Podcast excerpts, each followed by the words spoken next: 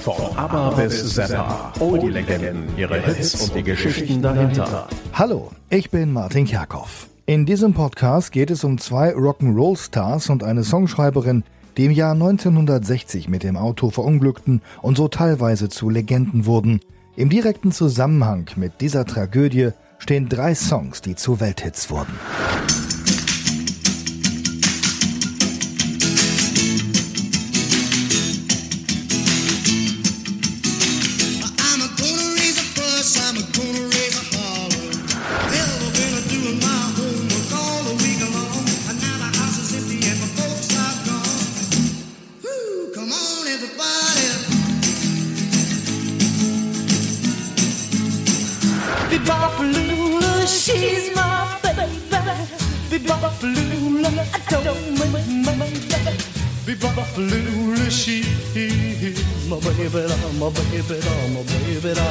Summertime Blues, Come On Everybody und Be Lula, gesungen von den beiden Freunden Eddie Cochran und Gene Vincent. Heute sind die drei Songs weltbekannt. Damals, 1960, waren es mittelmäßige Hits, die Ende der 50er Jahre in den USA ordentliche und in Großbritannien gute Chartplatzierungen erreicht hatten, mehr aber auch nicht.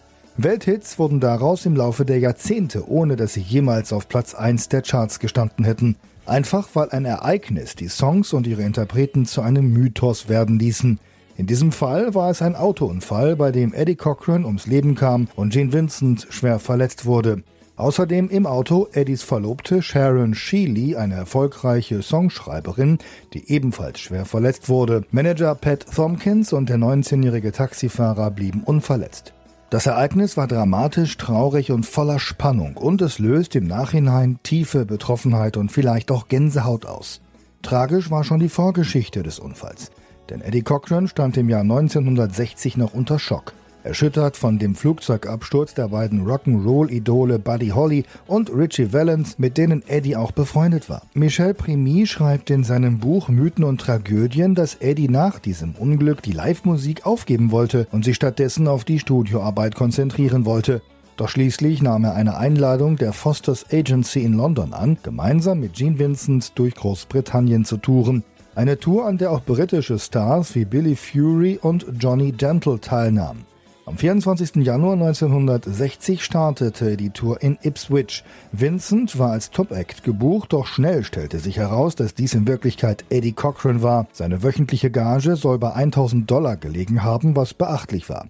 Aber Eddie hatte Heimweh, telefonierte ständig mit seiner Verlobten Sharon Sheely, wie sie 2001 in einer TV-Doku des Senders HTV erzählte. There was an urgency in his voice I'd never heard before when he asked me to come over. Da war so eine Dringlichkeit in seiner Stimme, als er mich bat, rüberzukommen. Das kannte ich so nicht. Es war so, dass ich kommen musste. Ich musste bei ihm sein. I had to be here. I had to be with him. Und das Ende der 50er, Anfang der 60er Jahre. Ein Mädchen soll nach Großbritannien fliegen, um mal eben ihren Freund zu sehen. Eigentlich ein No-Go. Die Mutter sagte auch nein, aber, oh Wunder, die Großmutter gab ihren Segen. Lass sie, sagte sie, und Sharon Sheely war danach tatsächlich bei der Tour mit dabei.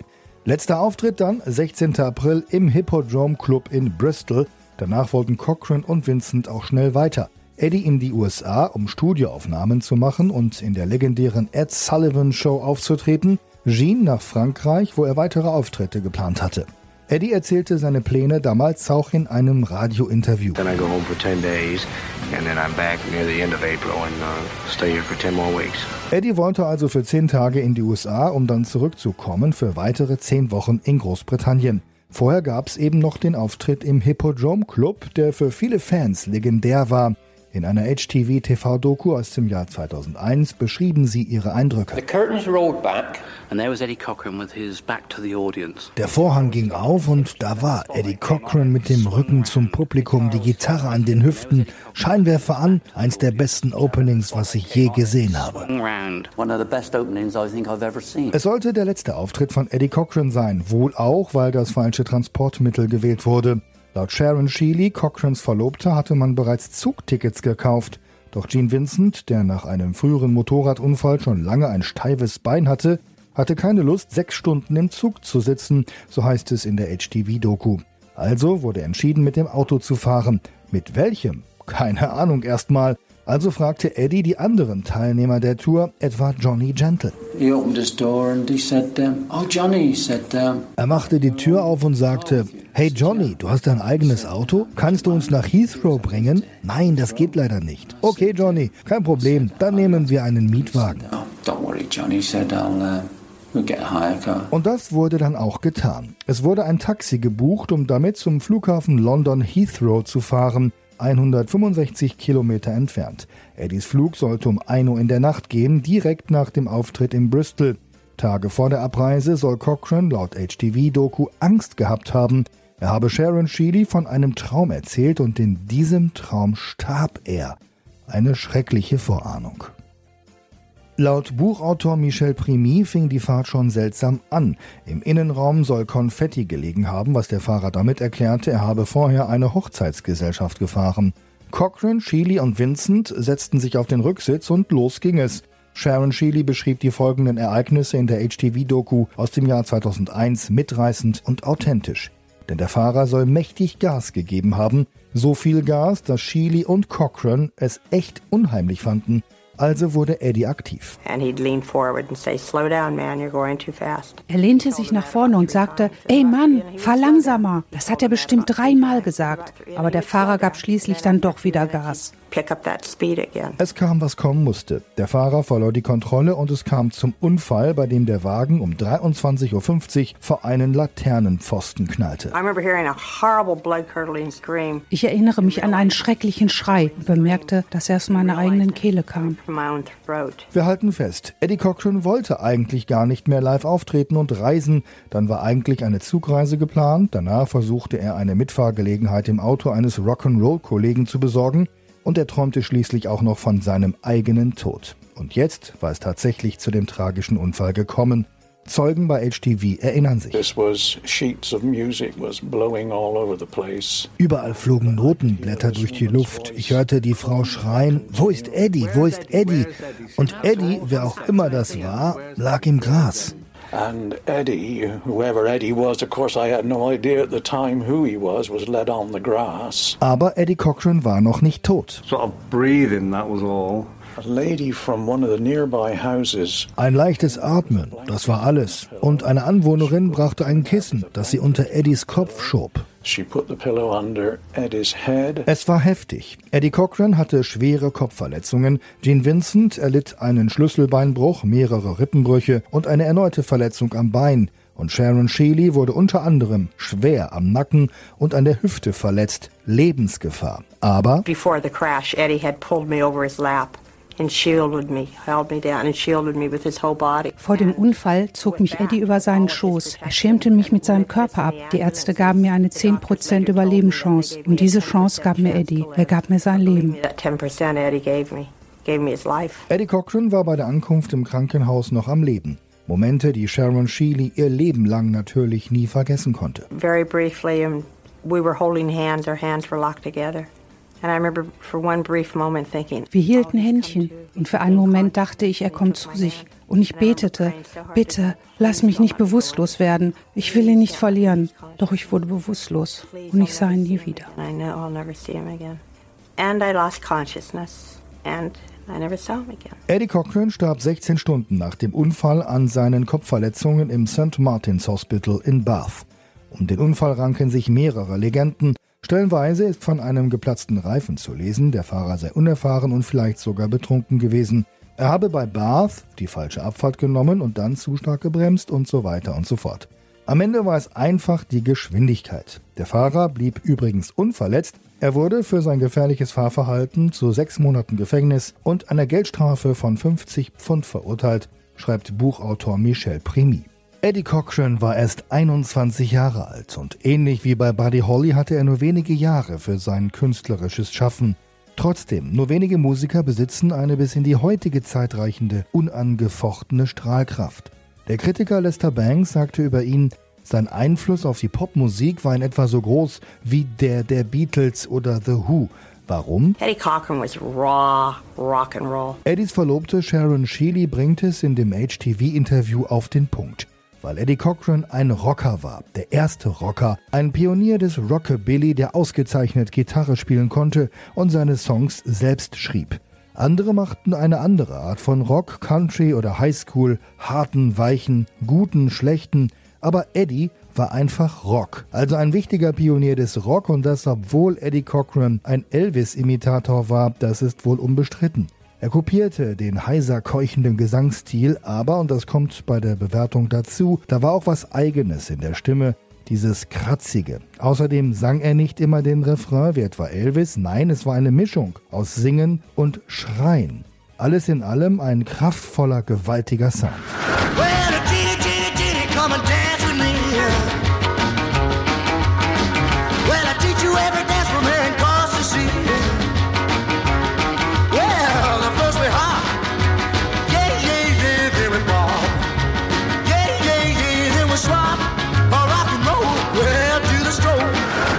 Ginny, Ginny aus dem Jahr 1958. Begonnen hatte alles für Eddie Cochran in seiner Heimat Minnesota. Mit zwölf Jahren begann er sich selbst das Gitarrespielen beizubringen. 1955 gründete er das Hillbilly-Duo Cochran Brothers, das er aber ein Jahr später wieder auflöste, obwohl das Duo schon Fernsehauftritte hatte. Aber Eddie wollte solo durchstarten und fing an, den neuen Rock'n'Roll-Stil zu übernehmen, der das Land überschwemmte. Seinen Durchbruch schaffte Eddie Cochran noch im gleichen Jahr im Kinofilm The Girl Can't Help It, ein Kultfilm mit Sexbombe Jane Mansfield, der das Lebensgefühl der Zeit, eben den Rock'n'Roll, präsentierte. Mit anderen Größen wie Little Richard und Fats Domino übrigens sehr sehenswert der Streifen. Eddie sang in diesem Film seinen legendären 20 Flight Rock.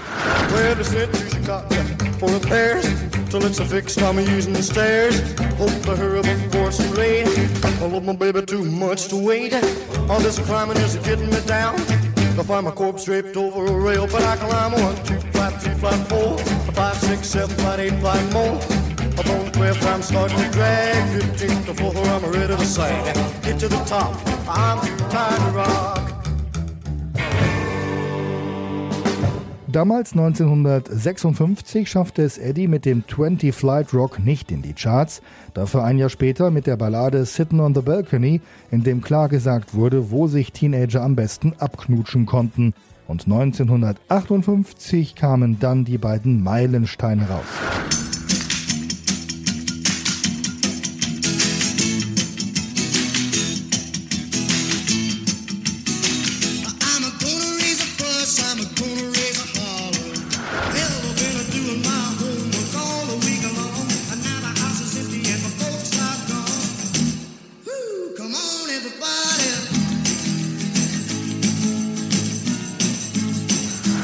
Im Nachhinein Songs für die Ewigkeit. Summertime Blues etwa beinhaltet einen der bekanntesten Gitarrenriffs der Musikgeschichte.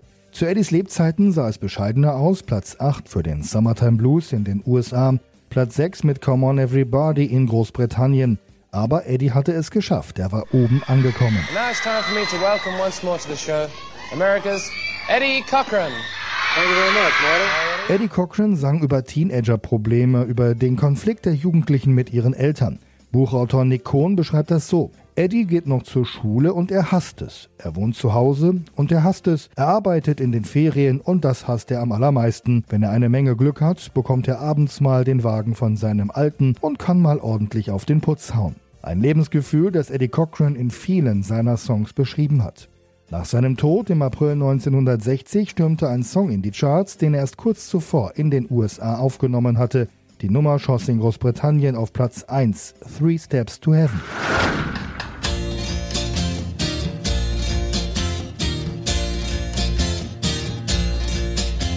Now there are three steps to heaven. Just listen, and you will plainly see. And as life travels on, and things do go wrong, just follow steps one, two, and three. Es folgten vier weitere posthume Chartplatzierungen bis 1963 und 1968 schaffte es der Summertime Blues nochmal in die deutschen Charts. Eddie Cochran hat stilprägende Klassiker geschaffen. Einige Kritiker attestieren ihm sogar, ein Vorläufer des Punk gewesen zu sein, etwa mit Nervous Breakdown.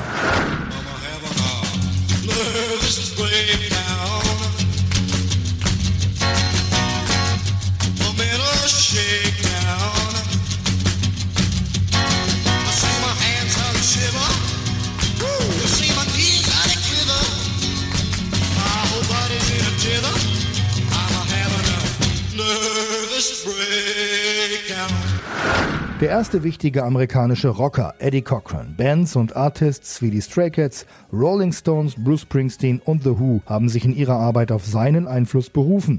1987 kam Eddie in die Rock'n'Roll Hall of Fame. Gut so.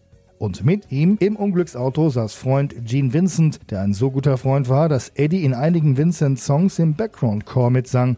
Vincent gehört zur Spitzengruppe der Rock'n'Roll Stars, obwohl er im Vergleich zu Elvis oder Bill Haley eher als Unbekannter durchgeht. Er wuchs im Süden der USA unter dem Einfluss von Country-Musik, Rhythm and Blues und Gospel-Musik auf. Seine erste Gitarre bekam er im Alter von zwölf Jahren geschenkt. Später ging Vincent zur Navy und dann der Schock. Im Juli 1955 war er in Korea stationiert und hatte dort einen schweren Motorradunfall. Sein linkes Bein wurde dabei regelrecht zerquetscht. Es war so schlimm, dass die Ärzte es amputieren wollten. Aber Jean weigerte sich und nahm lieber unfassbare Schmerzen auf sich, eigentlich bis zu seinem Lebensende. Jedenfalls ohne eine stützende Metallschiene ging fortan nichts mehr. Vincents Zeit bei der Navy war natürlich vorbei, aber er konzentrierte sich auf die Musik und war, nachdem er einen Elvis-Auftritt gesehen hatte, dem Rock'n'Roll verfallen. 1956 schrieb Gene Vincent den Titel Beep Lula. Mit Freunden gründete er die Formation Gene Vincent and his Blue Caps und es gab einen Vertrag bei Capitol Records. Mit Woman Love wurde die erste Single veröffentlicht, auf der B-Seite Beep Lula und diese Nummer, die wurde zum Hit auf der B-Seite zu einem noch heute bekannten Schlachtruf des Rock'n'Roll, damals Platz 9 in den USA.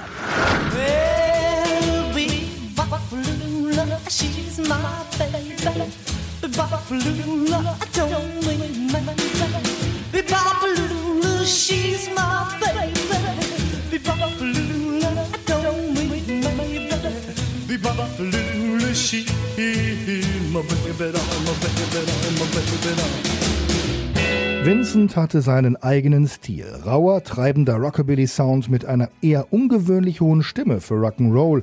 Um dieser Stimme mehr Nachdruck zu verleihen, wurde sie mit extremen Echo-Hall unterstützt und das zieht sich durch alle Vincent-Nummern.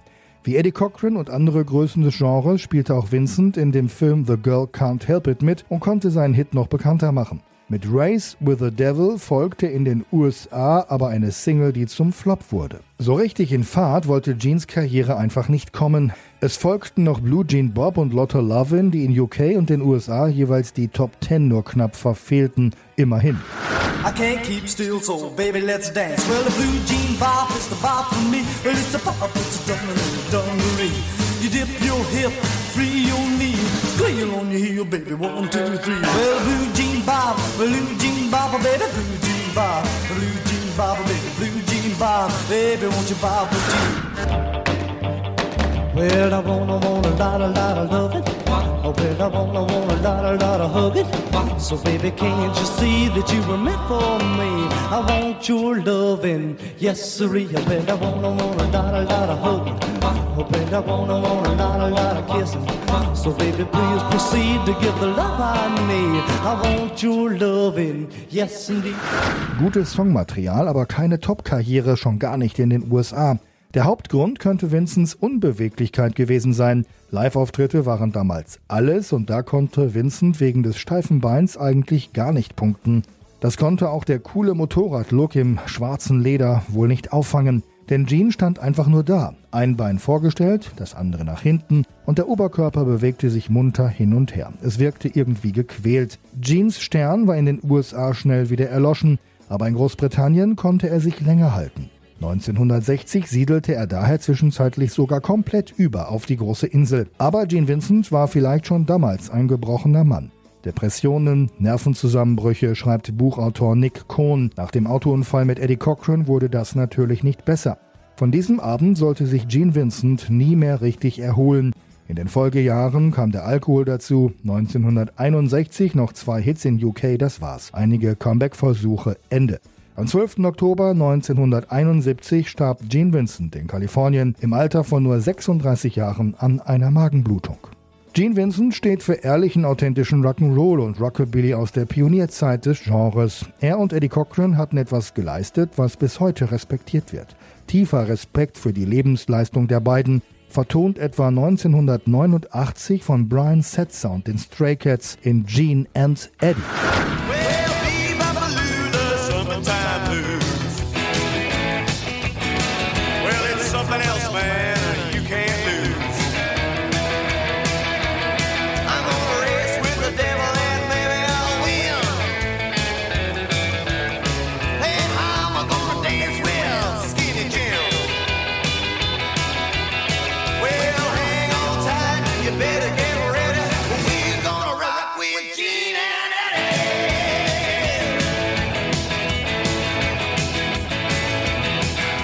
Ein würdiger Schlusspunkt für Gene und Eddie an dieser Stelle, aber es saß ja noch eine andere Person in dem Taxi im besagten April 1960, Sharon Sheely, Eddies Verlobte und ihr Schaffen soll natürlich nicht unerwähnt bleiben. Sie war nämlich eine erfolgreiche Songschreiberin. Sie gilt sogar als eine der ersten, die in den späten 50ern die Rock'n'Roll-Szene eroberte. Mit 18, also 1958, schrieb sie Poor Little Fool, prompt ein Nummer 1 Hit für Ricky Nelson. Übrigens eine verrückte Geschichte. Sheely soll zu der Zeit in Don Everly von den Everly Brothers verliebt gewesen sein, der hatte aber schon Heiratspläne, was Sheely natürlich traurig machte und sie dazu brachte, ein Gedicht zu schreiben, zu dem sie sich dann auch noch eine Melodie ausdachte. Das schreibt Buchautorin Sherry Homer. Aber die Geschichte wird noch besser. Sheely nahm nämlich ein Demo auf und bot den Song Ricky Nelson an, der zunächst skeptisch war. Laut Homer griff Sheely dann zu einem Trick. Sie soll behauptet haben, dass das Lied eigentlich für Elvis Presley geschrieben worden sei und der wolle die Nummer auch bald aufnehmen. Ricky Nelson sagte sich, nö, dann mache ich ihn lieber selber. Er biss also an, die Nummer wurde leicht geändert, vor allem langsamer und fertig war der Nummer 1 Hit Poor Little Fool. Day when someone else would play love's foolish game with me, poor little fool. Oh yeah,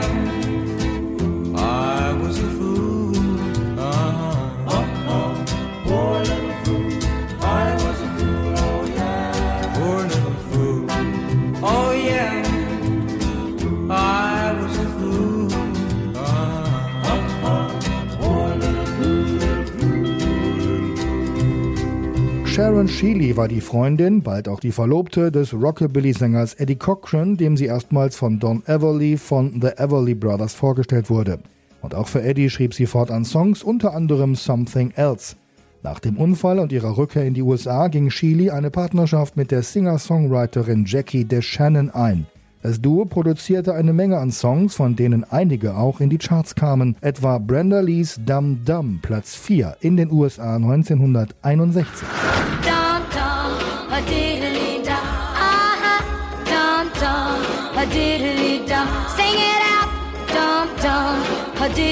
dum, oder Breakaway für Alma Thomas, eine Nummer, die heute eher unbekannt ist. Tracy Ullman machte sie dann 1983 sogar zu einem Welthit.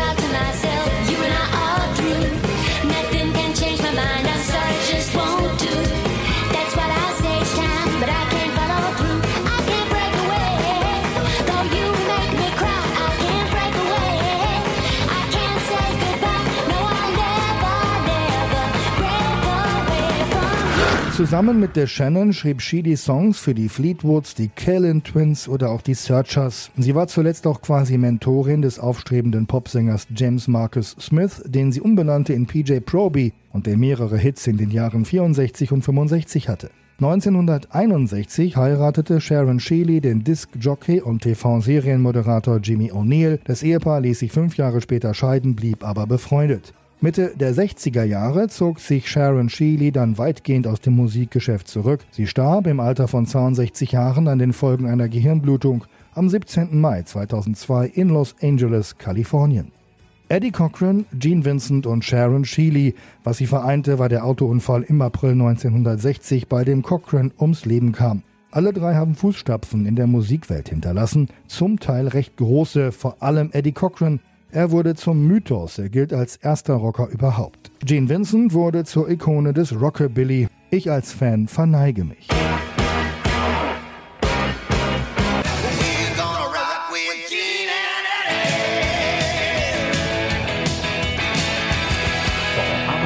Zappa. All die Legenden, ihre Hits und die Geschichten dahinter.